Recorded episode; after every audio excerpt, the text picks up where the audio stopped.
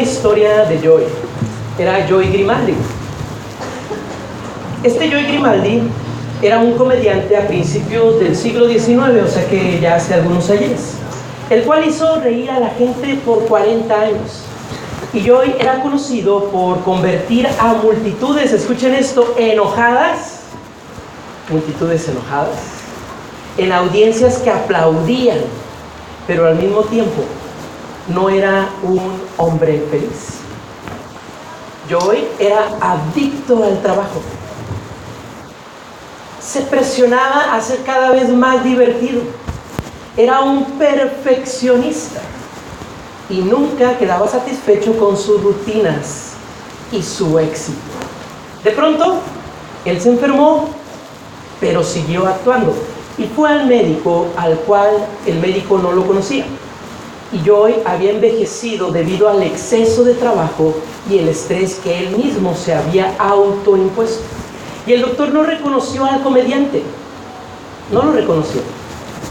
Y entonces empieza a hacerle su examen médico y entonces el doctor, al no reconocerlo, después del examen médico, le dijo, no hay una razón para su enfermedad, aparte del estrés debido a su exceso de trabajo y una posible depresión. El doctor le dice, no sé cómo se gana usted la vida, pero le sugiero que se tome algún tiempo libre del trabajo y se relaje, en pocas palabras, descanse. Vaya a ver al gran comediante Joy Grimaldi, que está en la ciudad. He oído que es muy gracioso y la risa le hará bien. Joy voltea a verlo con una cara de sorpresa y le dice, doctor, yo soy ese comediante. Unas semanas después, Joy sufrió un colapso y murió de agotamiento y murió de cansancio. Esto, hermano, me llevó a hacerme una pregunta. ¿Cómo contempla nuestro querido Señor Jesucristo, nuestro Salvador al mundo? Y la Biblia después me dio la respuesta. Lo contempla y ve a este mundo, nos ve a cada uno de nosotros, escuchen esto, cansados Jesús, querido hermano, vio a las personas de su tiempo trabajadas, las vio cansadas, ya que en vano habían tratado de satisfacer de una o de otra forma su conciencia que les estaba doliendo, sus acusaciones de la ley en ese tiempo porque eran muy rígidas, gracias a los fariseos. También vio a las personas cargadas, escuchen esto, de miseria. Una miseria moral, veía a la gente y veía las penas amargas que estaban sucediendo, porque el Señor Jesús vio a las personas cansadas, por eso expresó las palabras que quiero que leamos juntos en Mateo capítulo 11, versículo número, hermanos, 28. Y que todos juntos lo leemos. Hermanos, Mateo 11, 28, ¿lo tenemos? ¿Qué dice la palabra de nuestro Dios ahí? Todos juntos, dice la palabra de nuestro Dios. Y todos los que estéis trabajando, y yo os haré descansar. Esto es lo que vio el Señor Jesús. Ahora, el Señor Jesús es omnipotente, omnisciente, Él todo lo sabe, Él está en todos lados y conoce lo que realmente hay en nuestro corazón. Mira, yo les voy a hacer un ejercicio pequeño. Si tú volteas a ver al que está al lado, a ver, voltea a ver al que está ahí al lado, vele la cara y tú sabes lo que realmente está pasando ahorita en su corazón, nada más por verlo, ¿no? Jaime va a voltear a ver a, este, a Nelly, y va a ver puro amor, pero no se trata de eso. Nosotros no podemos saber realmente lo que hay en la vida de los demás, pero nuestro Señor Jesucristo, querido hermano, esta es nuestra esperanza. Sí sabe lo que estamos viviendo, lo que estamos sufriendo y sabe lo que hay en nuestro corazón. El cansancio que Jesús vio, hermanos, en los hombres, escucha esto, no es algo físico, sino es el cansancio espiritual y moral que venimos cargando. Escucha, el cansancio físico produce mucho sueño. Tú te cansas y lo primero que quieres hacer es ir y echarte a la cama y dormir. Pero hermano, el, el cansancio espiritual no nos deja dormir. El cansancio espiritual nos quita el sueño. Escucha esto, nos roba la paz, nos roba la tranquilidad, nos roba la felicidad. El cansancio espiritual lo único que produce es problemas, fracasos, frustraciones, penas, las decepciones de la vida, vicios, conciencia acusadora y hermanos, infinidad de pecados más. Entonces, todos necesitamos un descanso efectivo y verdadero. Mira, otra vez, si volteas a ver al de al lado, yo creo que lo vas a ver y vas a decir, sí, sí necesita descansar este pobre. Claro que necesita descansar. Entonces, hermano, ¿dónde podemos encontrar el descanso? Esa es la pregunta que vamos a responder. ¿Dónde tú y yo podemos tener el descanso? Ese descanso que tanto necesitamos. Entonces te voy a hablar de ese único y verdadero descanso. Y vamos a seguir tres reglas que yo encontré en este versículo del capítulo 11 de Mateo. Tres reglas que vamos a seguir para tener ese descanso único y ese descanso verdadero. La primera regla, pongan atención. Uno, debemos de saber quién es el verdadero descanso. Resulta que yo me he encontrado con mucha gente que anda buscando el descanso en un spa yo me he encontrado con gente que anda buscando el descanso con el que le lee las cartas. Yo me he encontrado con gente que está buscando el descanso en una droga, en el alcohol. Yo me he topado con gente que buscamos el descanso de formas que nos alejan de Dios lejos de acercarnos. Entonces, debes de saber quién es el verdadero descanso. No debes de andar buscando el descanso donde no está. Por eso el Señor Jesús en el versículo lo dice, vengan. ¿A quién? A las cartas. Al zodiaco. Vete ahí a, desestresar, a cabo un fin de semana, al mejor de los spa que hay ahí. Bueno, que si pueden vayan e inviten al pastor, ¿verdad? Pero vengan a mí. El verdadero descanso lo vamos a encontrar, hermanos, en Jesucristo, solamente en Él. Querido hermano, el hombre desafortunadamente fue arrojado del huerto por culpa de la maldad y del pecado y de una de otra forma ha tratado de volver a ese inicio, pero hermanos, la única forma en la que nosotros vamos a poder tener el verdadero descanso no es en las religiones, no es en las drogas, hermanos, no es en las naciones, hermanos, es solo en Jesucristo.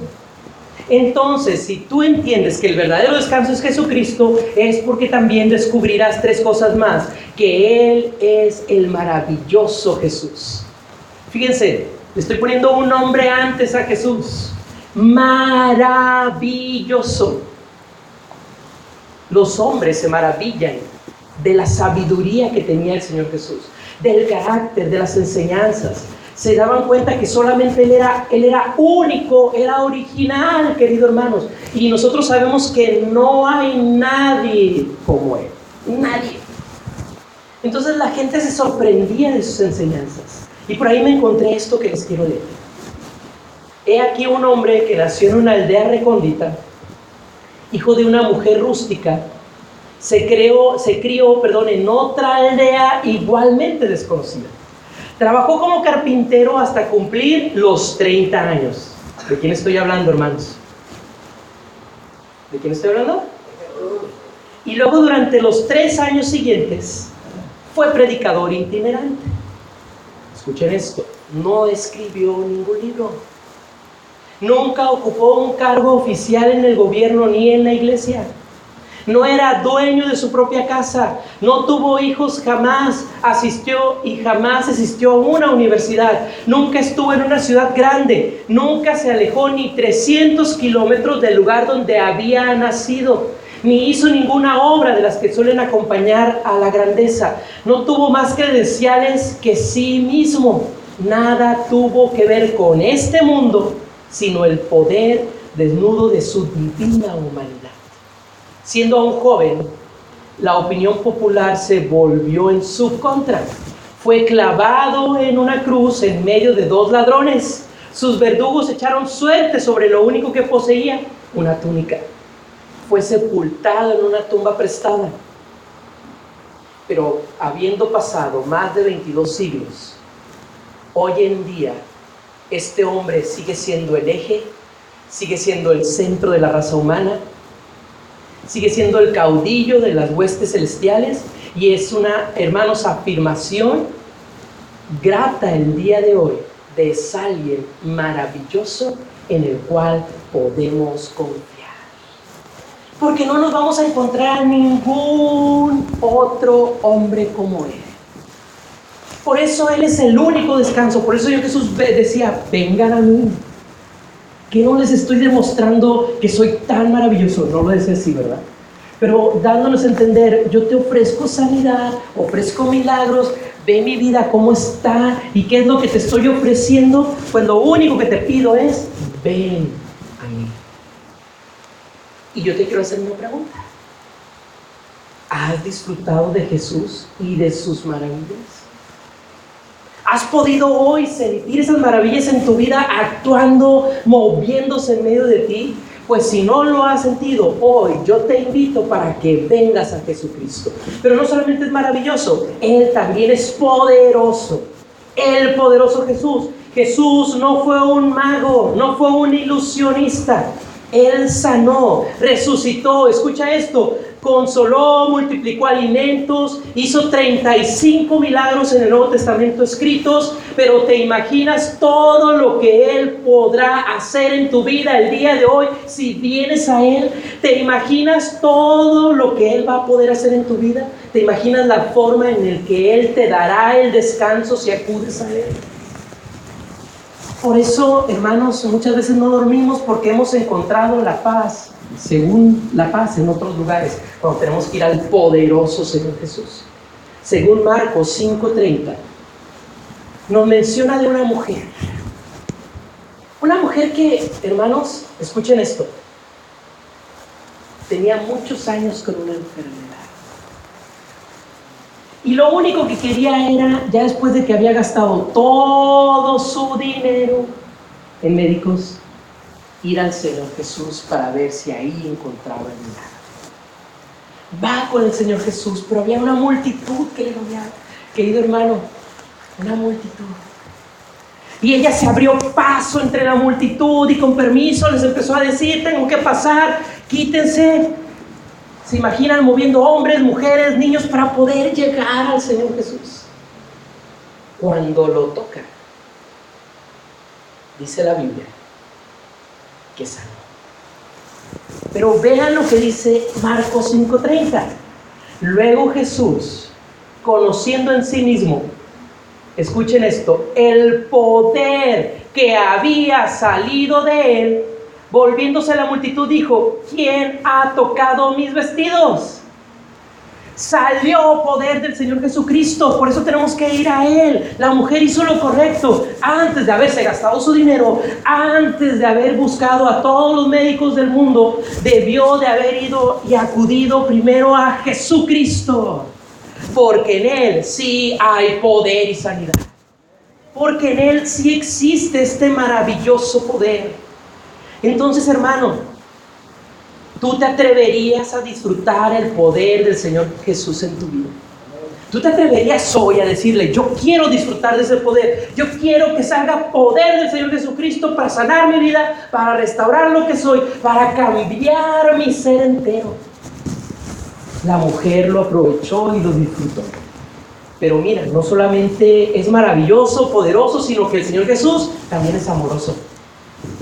Y ahí debieron de haber dicho, ah, Dios es amor, Jesucristo es amor. Y la máxima expresión de amor, escuchen esto, no es que nos haya sanado, no es que Él nos esté levantando, no es que Él nos esté sacando del fango, hermanos, y nos esté ahora haciendo unos pecadores transformados y renovados en Cristo. No, hermanos, lo más grande y maravilloso y la más grande y maravillosa muestra de amor de nuestro Señor Jesucristo fue su propia muerte.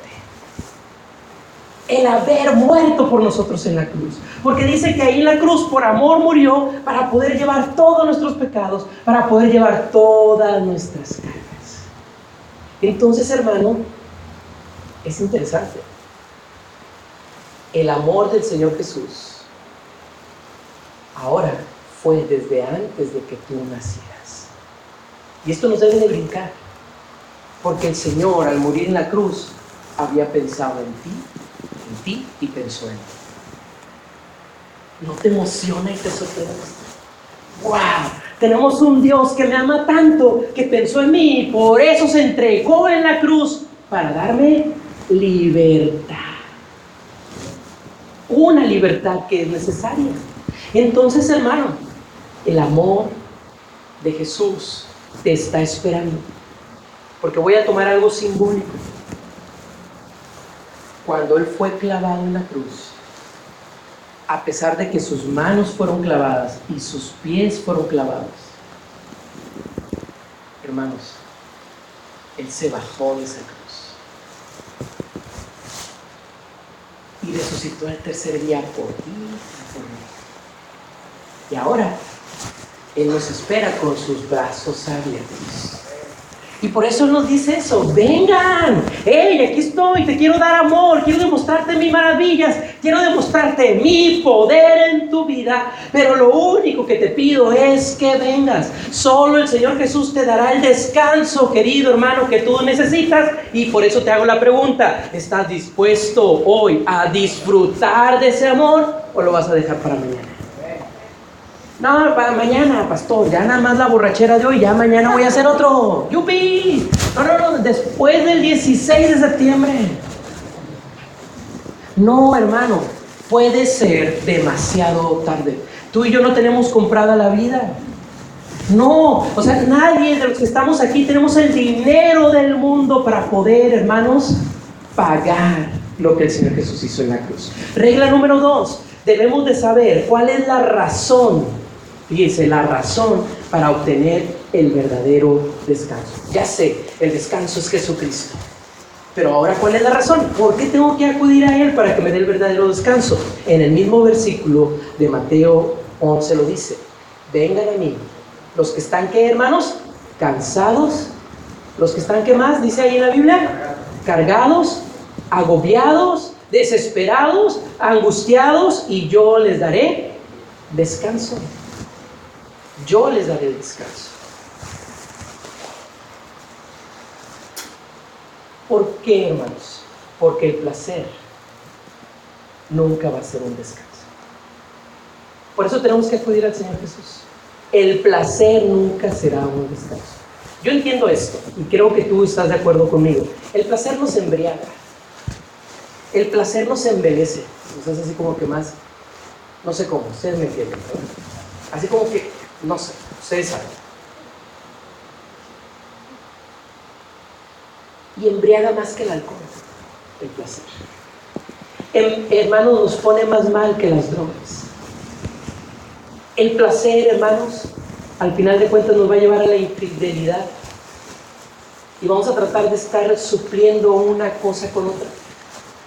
Pero cuando nosotros buscamos descansar en el placer, lo único que le estamos diciendo a Dios es, no vales nada. Por eso el Señor Jesús nos dice que la paz que Él nos deja, el descanso que Él nos deja, escucha esto, no es el que el mundo nos da. O sea, cualquier placer del mundo es momentáneo. Pero el descanso, la paz que el Señor Jesús nos da es, escucha esto, eterno. Así son los regalos de nuestro Señor Jesucristo. Por eso, este es uno de los regalos, el único y verdadero descanso. Y está en Jesucristo. Entonces, hermano, el descanso de Jesús es divino. El descanso de Jesús es sobrenatural. El descanso de Jesús no lo vas a encontrar en nada aquí en la tierra. Y el descanso de Jesús no se parece a nada de lo que tú puedas vivir el día de hoy. Pero hermano, también porque la religión nunca te dará el descanso. Y aquí me voy a entretener tantito en la religión. Quiero que entendamos bien este punto. La religión, y yo creo que están de acuerdo conmigo, nos acerca a Dios. Jesús te lleva a Dios. Pero hermanos, muchas veces el volvernos religiosos no nos da el descanso que queremos. La religión, escucha esto, es el medio para llegar a Jesús. Y Jesús es el que nos da el descanso. ¿Están conmigo? La religión es el medio. El venir al templo y celebrar juntos es el medio. Pero esto no es el descanso. El descanso es Jesucristo en tu corazón y en tu vida. El descanso es dejar que Jesús actúe dentro de ti y por ti y para ti. Esa es la realidad. Porque hermano, cuando tú vienes al templo y cantas, levantas manos y ay, qué bonito estuvo hoy, pero sales y sigues con una angustia y no puedes seguir durmiendo, es porque tú solamente estás siendo religioso. Cuando lo que el Señor Jesús quiere es, a ver, ven al templo, celébrame y yo te haré descansar. Por eso, hermanos, desafortunadamente en nuestras iglesias hay gente que va y viene.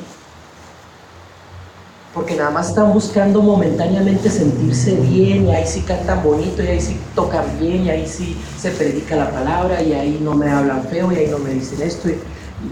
Hermanos, entonces, ¿en quién está descansando la gente? ¿En Dios? ¿En Jesús? No. Está buscando satisfacer una necesidad simplemente espiritual, pero no la está llenando de la forma correcta. Entonces, hermanos, la religión no es mala. El problema es que nos volvemos religiosos sin Jesucristo. Ese es el problema. Por eso aquí en Casa de Oración invitamos y le decimos, hey, recuerde, aquí el centro de nuestro Señor Jesús. Aquí adoramos al Salvador. Entonces, hermano, poner nuestra visión cuando venimos al templo, no en lo bonito que ya está quedando el templo, sino en lo que este templo nos va a llevar a hacer en Jesucristo. En Jesús, el suicidio nunca dará descanso. Ha aumentado la tasa de suicidio, queridos hermanos, en nuestro país. Se ha incrementado. Antes eran los jóvenes, los adolescentes, pero ahora los adultos de mediana edad son los que más están hermanos, suicidar. Las personas de los 40 a los 55 años es la tasa más grande de suicidio ahora en nuestro país. Levanten la mano los que están en ese edad, en ese rango. De, ¿Qué les dije? De 40 a 55. ahora resulta que todos tienen menos de 20, ¿verdad? Qué bendición, gloria a Dios por eso. Ahora resulta que son más chiquitos, ¿no? Bueno, pues yo le voy a pedir que usted descanse en Dios y al rato no vaya a tener que ir yo a su velorio. Que descanse en el Señor porque el suicidio no es. Porque muchos por eso se quieren suicidar. Hace algunos días hubo una noticia de una chica que se quería aventar de un hospital porque su amiguito, su amigo del alma, creo, no, no estoy seguro qué le pasó, si se había suicidado o estaba muy enfermo o se había muerto y ella también se quería morir con él. Yo decía, ¿cómo por qué? porque ella sentía que ahí iba a encontrar al final de cuentas el descanso. Pero quiero decirte que la muerte para Judas no le produjo el descanso que él realmente necesitaba. El que no busca a Dios como su descanso, a Jesucristo como su descanso, hermanos, ahora en la otra vida tampoco lo va a obtener. Lucas 16, 24, hermanos, ahí nos dice de esto, de Lázaro. Lázaro y el rico. Y Lázaro estaba ya en, el, infierno, ¿no? Por decirlo así, y le decía, oye, por favor, ¿qué? Y la parábola decía, no, ya no puedes hacer nada. Los de allá ya no pueden pasar para acá y los de aquí ya no pueden ir para allá. Entonces, hermano, el descanso lo encuentras aquí cuando estás vivo. Muerto ya puede ser demasiado tarde. Hermano, a una humanidad fracasada, cansada. Jesús nos dice, yo te haré descansar, vengan a mí todos. es tiempo de ir. La regla número tres, y con esto termino, debemos saber que podemos obtener ese descanso. Ya sabemos, está en Jesucristo, regla número uno. ¿Por qué razones tengo que, este, es la regla número dos, y la regla número tres es para que yo puedo obtener eso. Tú y yo lo podemos obtener. En Mateo 11, en el versículo que estamos leyendo, dice, vengan a mí todos ustedes. ¿Quiénes, hermanos? Todos. Es más, volteé con el de al lado y dígale, hasta tú puedes. Sí, hasta tú puedes, hermano. Tú puedes, no lo oigo que se lo digan. Entonces, hermano, nosotros debemos de reconocer que nos invita a todos. Hay una ciudad de la antigüedad que se llamaba Tebas. Esta tenía 100 puertas. Pero había otra ciudad de ese mismo tiempo que se llama Troya. Troya, según la historia, solo tenía una sola puerta.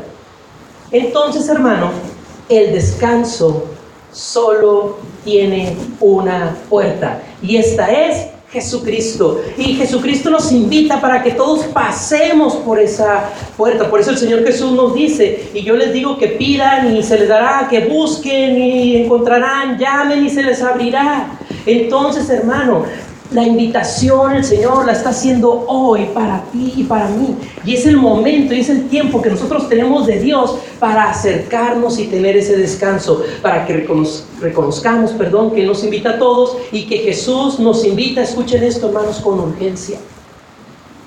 A ver, escucha, con urgencia. La palabra urgencia es algo que debe de ser muy rápido. No lo dejes para mañana. Es algo que se hace con urgencia. Hay un refrán chino o un proverbio chino que dice, el viaje de mil millas comienza con el primer paso. ¿Quieres tener descanso? Acércate a la puerta que es Jesucristo. Pero no solamente es eso, hermanos, debemos de reconocer que Jesús nos invita. Y esto a mí me dio tanta esperanza, tal como estamos, tal como somos. ¿Qué quiere decir esto? Escucha, el Señor Jesús no va a ser acepción de personas. Ah, porque es payaso, entonces no lo voy a, dar el descanso que él necesita. Ah, porque tiene una compañía, no le voy a dar el descanso que necesita. Ah, porque no es una madre abnegada como debería ser, no le voy a dar el descanso. No, querido hermano, es para todos es urgente, nos invita a todos y nos acepta así como estamos, porque al final de cuentas lo que Dios nos quiere dar en el descanso es una transformación, es una renovación de nuestro interior y de lo que nosotros somos, porque esto es a lo que quiero llegar como conclusión. Hermano, si tú quieres el descanso es porque estás dispuesto a cambiar. ¿Me escuchó? Si tú estás buscando el descanso es porque ya te diste cuenta que hay cosas en tu vida que te están estorbando y necesitas sacarlas ya de ahí. Y expulsarlas y que no seas selectivo. Dios te ama así como pecador que eres, pero con Dios sé honesto. A Dios no le diga nada más quítame este vicio, este no, porque este sí me da trae placer. A Dios le entregas tu vida y se la entregas completa. Por eso, cuando nosotros reconocemos que Jesucristo murió por nosotros y lo invitamos a nuestro corazón, una de las cosas que hacemos es pedir perdón a Dios. Y cuando tú le pides perdón a Dios, le estás reconociendo, necesito limpieza y me aceptas así como soy, pero te entrego todo lo que soy. Por eso el Señor Jesús nos invita a todos los que estamos, porque en la, cita bíblica dice trabajados y cansados. O sea, no hay excepción. Trabajados, cansados, y hasta los que no trabajan y no están cansados también se, se deprimen. Hasta los ninis pueden ir a Jesucristo y descansar. Entonces, ¿cuál es el problema? porque no nos entregamos completos. Escucha, el Señor Jesús recibió a leprosos, el Señor Jesús sanó a ellos, recibió a ricos, a pobres, no importa cuál sea tu condición, ciegos, mancos, cojos. Y hermano, entiende esto, Dios te ama así como eres, guapo, hermoso y precioso. Y bueno, y a los feos también.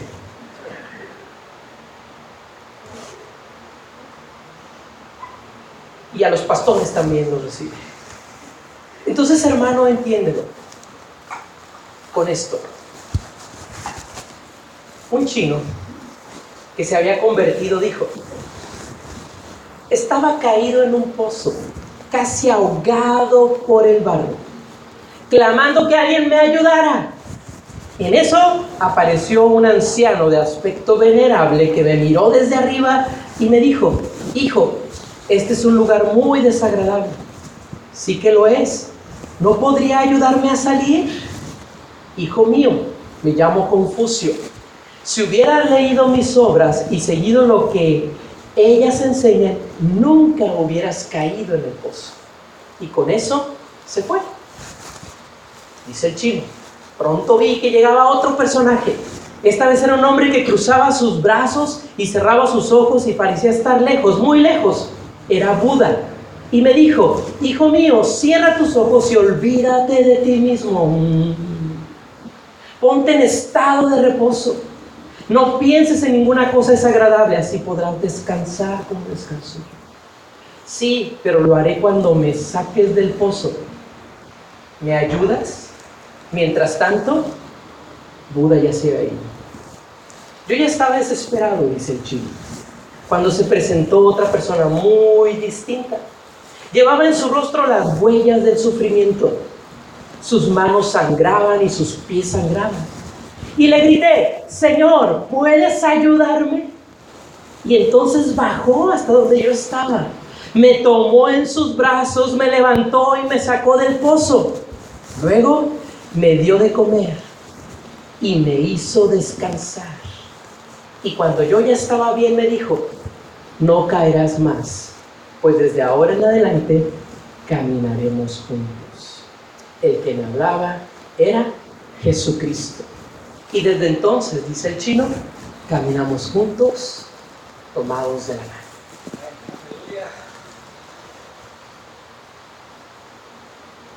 ¿Qué vas a hacer el día de hoy?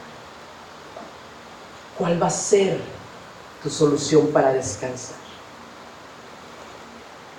Por más que estés en medio de aprietos, problemas y dificultades, la única solución es nuestro Señor Jesucristo.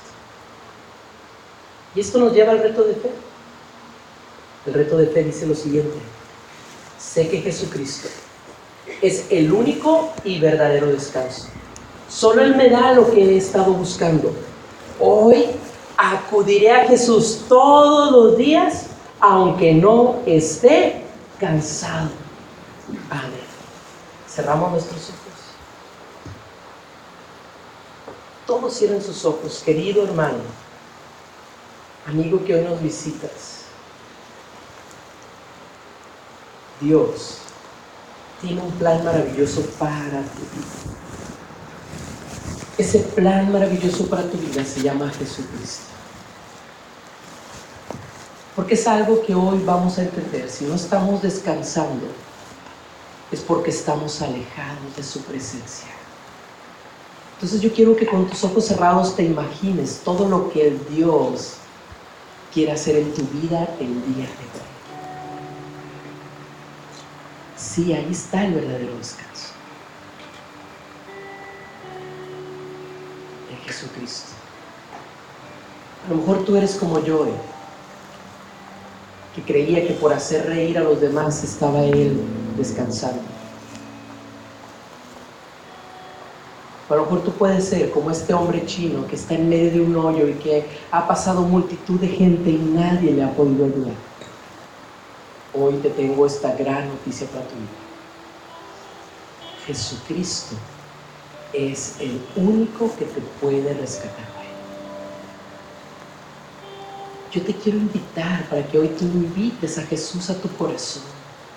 Que le abras tu alma, tu espíritu y tu ser entero y que hoy tú le puedas decir, yo necesito el descanso, pero necesito limpiar lo que hay dentro de mí, necesito pedirte perdón, perdóname Señor por todo lo que he hecho mal, porque yo quiero que Jesús venga a habitar a mi corazón. Por eso en Apocalipsis 3:20 dice, he aquí yo estoy a la puerta y si alguien oye mi voz y abre, entraré a él y cenaré con Él y Él conmigo. Él no quiere entrar a tu casa, Él quiere entrar a tu corazón el día de hoy. El Señor Jesús quiere darte ese descanso verdadero, eterno y único hoy. Pero tienes que abrir tu corazón. No te vayas como un religioso más creyendo que ya encontraste la paz. La paz solo está en Jesucristo cuando le abres tu corazón a Él. Y a mí me gustaría que tú lo invitaras a que venga a habitar hoy a tu corazón. Y si alguien está dispuesto a esto, yo lo voy a invitar para que ahí en su lugar haga esta oración conmigo, en voz alta o en silencio, como tú quieras. Pero que hagas esta oración. Señor Jesucristo, hoy reconozco que tú eres el único que me puede dar el descanso. Pero también reconozco que soy pecador. Y te pido perdón, Dios limpia mi corazón, porque hoy, Señor Jesús, te invito a mi vida, a mi corazón, como el Señor, como el Salvador de mi vida. Yo quiero que mi nombre hoy esté anotado en el libro de la vida. Quiero tener esa vida eterna que me ofreces. Quiero tener esa paz que solamente tú me puedes dar. Quiero que gobiernes en mi vida en el nombre de Jesucristo.